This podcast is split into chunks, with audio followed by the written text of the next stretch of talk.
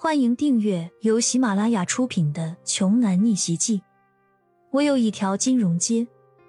作者：山楂冰糖，由丹丹在发呆和创作实验室的小伙伴们为你完美演绎。第一百二十二章，蔡娇娇联系了刘承安之后，刘承安根本就无需准备什么假食材。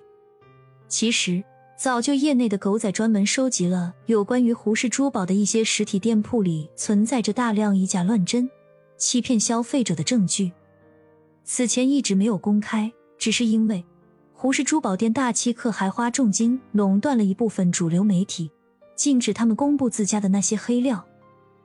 这样一来，胡家的招牌算是彻底砸在他们自己手里了。这些黑料一旦公开，以后再也不会有人再找他们合作了。骄阳这么计划，使用的策略无非就是以其人之道还治其人之身而已。对于像胡荣和张志恒父子这样的无良歹人，以恶制恶才是打击他们最行之有效的方法。他们是如何对待其他人的，就是要让他们好好尝一尝同样的方式，变本加厉施于他们自己身上的感受。骄阳就是要让他们后半生都要为此前的恶劣行为付出代价。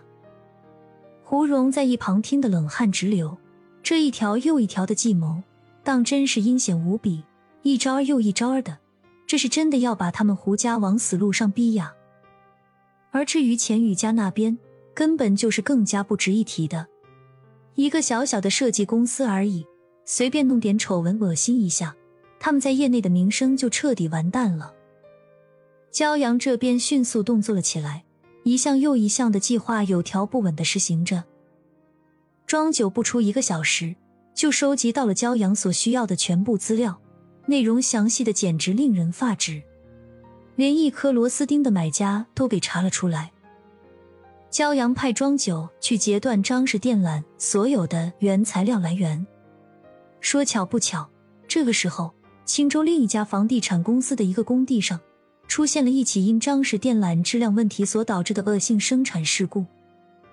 胡家、张家、钱家这三大家族的企业黑料，直接存入了青州知名媒体的当日热搜排行榜前十的后台数据库内，就相当于埋下了三枚重磅炸弹一样，就等待着骄阳的一声令下，时刻准备好在整个青州域内三大产业圈炸响的那一刻。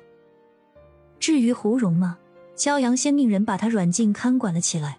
并用他的手机发了一条短信给他父亲胡飞为，说自己带着美女在外面潇洒快活两天。反正胡荣平时里也经常不回家住，在外面泡女人，所以胡飞伟早就已经见怪不怪了，也就没有任何怀疑，只是回了儿子一句，让他好好玩。骄阳撕下了胡荣嘴上的胶布之后，笑着对他说。不知道胡少爷对我这一波儿如此贴心的周到安排，可还满意啊？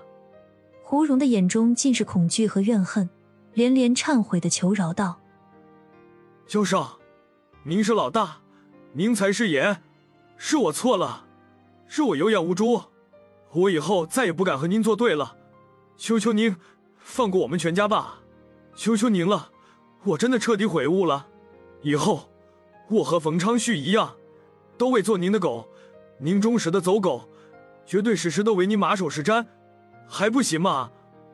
拉倒吧，你能和冯昌旭相提并论吗？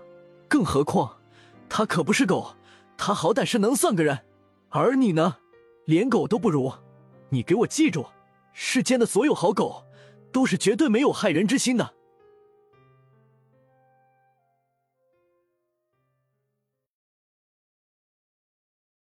本集播讲完毕。想听更多精彩内容，欢迎关注“丹丹在发呆”。